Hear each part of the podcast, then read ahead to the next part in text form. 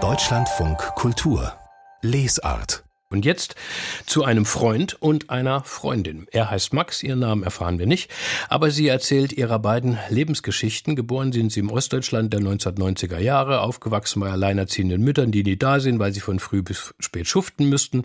Gemeinsam werden die beiden erwachsen, studieren im Westen, gehen zurück in den Osten, ziehen zusammen als beste Buddies. Er wird Architekt, sie versucht zu schreiben, aber die Dinge, die laufen irgendwie nicht rund. Auch weil sie seit Frühjahrs der Jugend am chronischen Schwindel leidet, was sie immer wieder aus der Kurve trägt. Und da bekommt der sonst pumpergesunde Max auch noch Depressionen.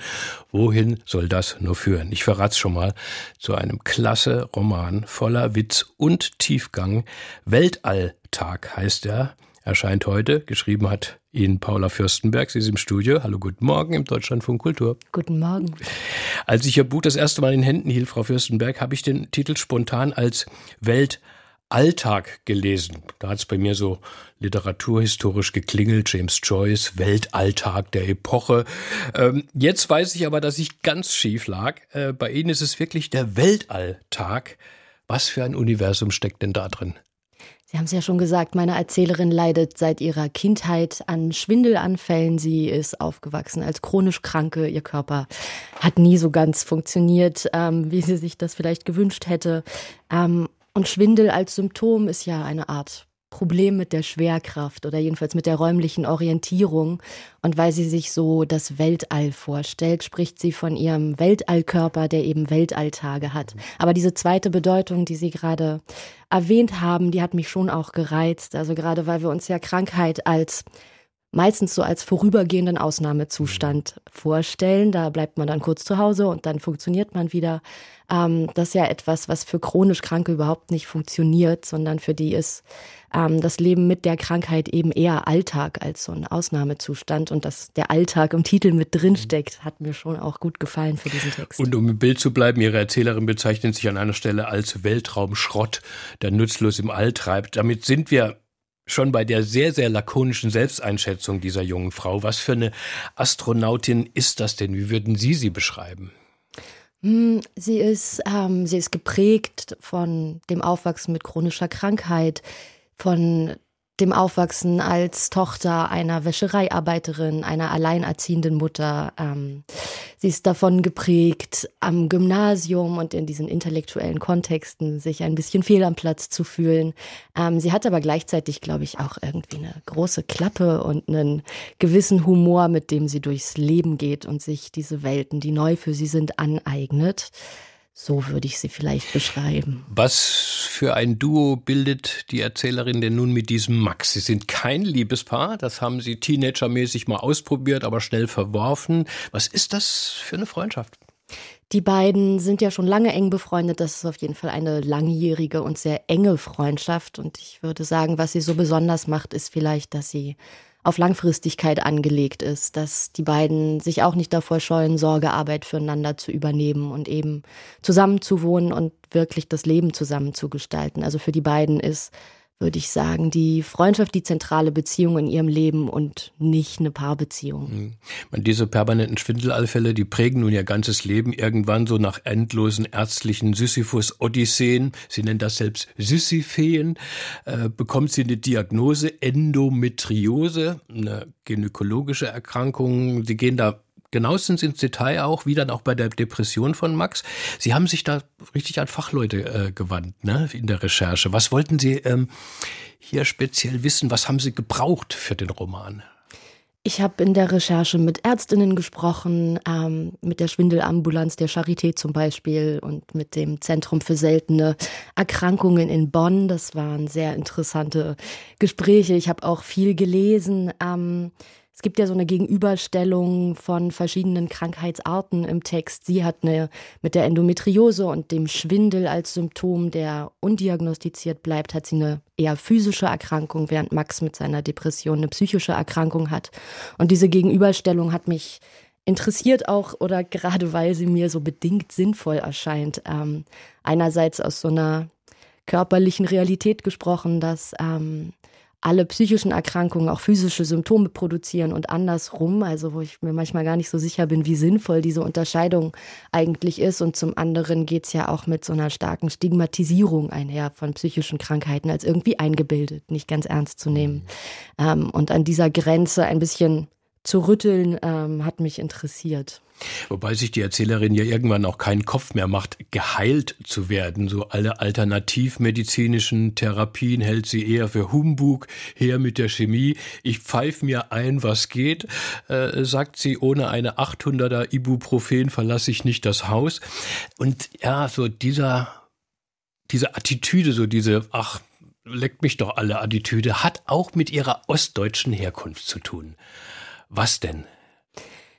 Ich glaube, ähm, dass gerade wenn wir über Krankheit sprechen, der soziokulturelle Hintergrund eine Riesenrolle spielt. Also was wir zum Beispiel auch wissen, ist, dass Armut krank macht, dass Krankheit arm macht, dass da ganz starke Verbindungen ähm, bestehen und sie ist nicht bettelarm aufgewachsen, aber tendenziell prekär aufgewachsen. Ähm, auch dass, wenn wir zum Arzt gehen zum Beispiel, da treffen wir ja dann immer sofort auf studierte Leute. Das heißt, dass für Menschen, die aus anderen Klassen und Milieus kommen, da sofort auch ein bestimmter ähm, Clash entstehen kann. Da treffen Milieus aufeinander. Also ich glaube, da gibt's ganz, ganz starke ähm, Zusammenhänge. Und in ihrem konkreten Fall hat sie ja zum Beispiel eine Mutter, die einen sehr gesunden, fitten Körper hat, die sich darüber auch definiert, die stolz darauf ist, die wenigsten Krankentage in der Wäscherei zu haben und da den Rekord zu halten und die nun diese kränkliche Tochter hat. Ähm, da treffen auf eine Art auch Welten aufeinander. Mhm. Ich meine, der Roman, ähm, weil Sie gerade das Wort Clash erwähnen, der Roman, den die Erzählerin ja nun gewissermaßen für Sie als Autorin äh, schreibt, der wird nämlich wirklich auch zu so einer ja, sehr ausführlichen ost-westdeutschen Sozialgeschichte. Wieder so ganz herrlich trocken prägnant entworfen. Was erleben denn diese beiden Ossis beispielsweise, die, die, der, die DDR, Sie haben die DDR ja gar nicht mehr erlebt, ne? So, aber wie treffen Sie auf den Westen?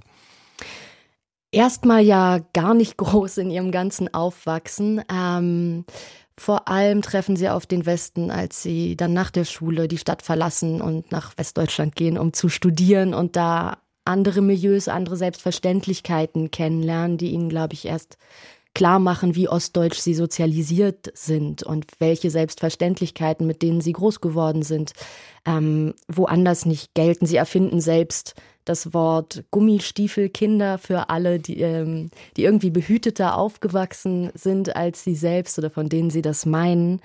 Ähm, ich finde es selber total spannend, wie das auch gerade in der nachgeborenen Generation immer noch wirkt und Thema ist und ähm, wollte das den Figuren gerne mitgeben. An einer Stelle sagt sie so trocken, naja, das Wort alleinerziehend habe ich lange gedacht, das gilt für die Kinder, die ja. sich allein erziehen. Man kann, Frau Fürstenberg, Ihren Roman ja nun verschiedentlich so lesen. Als Krankheitsroman, als Ostdeutsch-Sozialisierungsroman, als Kapitalismuskritik und auch als den Versuch, eine neue, bessere Sprache für Körperbewusstsein äh, zu finden. Und nein, das sind eigentlich alle so eigentlich schwere Themen. Und das verknüpft aber ihre Erzählerin so leichthändig mit dem ironisch-sarkastischen Tonfall, dass man solchen Spaß dabei hat, es zu lesen. Mir ist selbst bei den härtesten Passagen über die Depression und den Selbstmord irgendwie das Lächeln nicht aus dem Gesicht gewichen. Ähm, wie haben Sie das selbst hingetupft, habe ich mich gefragt. So diesen lockeren Stil, diesen coolen Klang entwickelt. Das war mir beim Schreiben total wichtig, ähm, diese schweren Themen zu haben, aber kein ähm, deprimierendes Buch über die Depression zu schreiben. Und ich glaube, das war mir deshalb so wichtig, weil ich die Depression schon als eine sehr zerstörerische Stimme kennengelernt habe, ähm, die eigentlich an nichts außer Vernichtung interessiert ist. Und ich hatte das Gefühl, die möchte ich nicht unwidersprochen wiedergeben und gleichzeitig darf das Thema nicht tabuisiert werden. Und da einen Dreh zu finden, da war Humor auch als Bewältigungsstrategie, um mit der Krisenhaftigkeit umzugehen, total wichtig. Das ist mir auch persönlich im Leben wichtig. Ähm, und das habe ich den Figuren einfach mit auf den Weg gegeben. Und mit, mit diesem Ton wirkt auch die Form des ganzen Buches so durchheitert, würde ich es nennen. Äh, die Erzählerin macht nämlich ständig Listen, erzählt so durchnummeriert, buchstabierte Passagen. Gleich am Anfang geht's von hinten, von Z bis A los, dann spielt sie verschiedene Varianten von Kapitelanfängen durch und so kriegt sie selbst eine Struktur in das Buch, das sie ja schreibt. Wie sind Sie denn auf diesen Trichter gekommen? Ich finde, es funktioniert super. Die Liste ist mir so passiert. Ganz am Anfang in den allerersten Entwürfen gab es schon diese Listenform und ich habe erst im Laufe des Schreibens gemerkt, was für einen Außenseiterstatus die Liste in der Literatur eigentlich hat, als ich gern andere Listenromane lesen wollte und nicht besonders fündig geworden bin. Ähm, und die Form hat aber auch zu dieser Leichtigkeit und zu dem Spielerischen total beigetragen. Also das heißt ja erstmal vor allem, dass der Titel ein Auswahlkriterium setzt, welche Teile der Geschichte erzählt werden. Ähm, und das hat beim Schreiben auch viel Spaß gemacht, sich alle Passagen auszudrucken, hin und her zu schieben und ganz physisch zu arbeiten. Mhm. Ja.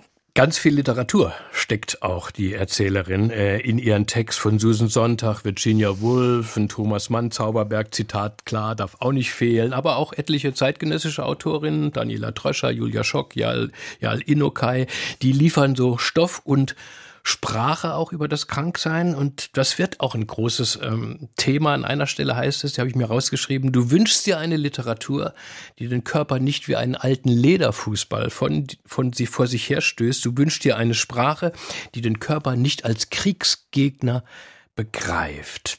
Fehlt das also noch? Fehlt es Ihnen, Frau Fürstenberg? Ich meine, all diese großen zitierten Autorinnen, die haben das doch schon ganz gut gemacht.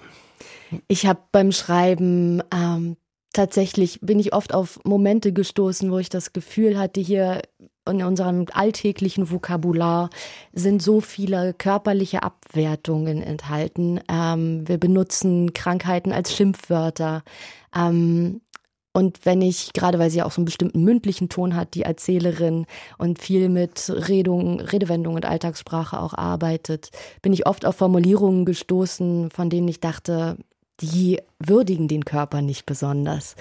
Und ganz wichtig äh, für die Beschäftigung mit der Körpersprache in, in einem anderen Sinne war Susan Sonntag, ähm, ihr Buch Krankheit als Metapher, was ja dieses metaphorische Denken auch schwer hinterfragt und das auch zu Recht. Und dem gegenüber steht ja aber so eine sehr medizinische, kalte Sprache über den Körper, das sogenannte Fachlatein, ähm, was irgendwie auch nicht ganz die Lösung ist, wenn man subjektive eigene Bilder finden will ähm, für das, was mit einem passiert. Genau, und deswegen ist der Roman irgendwie auch der Versuch, da eine Art dritte Sprache zu finden oder zumindest problematische Wendungen zu vermeiden oder zu hinterfragen und zu schauen, wie eigentlich über den Körper gesprochen werden kann. Frau Fürstenberg, vielen Dank für dieses Gespräch und Ihren Besuch hier im Deutschlandfunk Kultur. Sehr gerne, danke. Krank sein wäre nur halb so schlimm, wenn die Gesunden nicht wären. Noch einer meiner Lieblingssätze aus diesem famosen Roman von Paula Fürstenberg, der heute erscheint. Weltalltage bei Kiepenheuer in Witsch, 320 Seiten, der Umfang 23 Euro. Der Preis.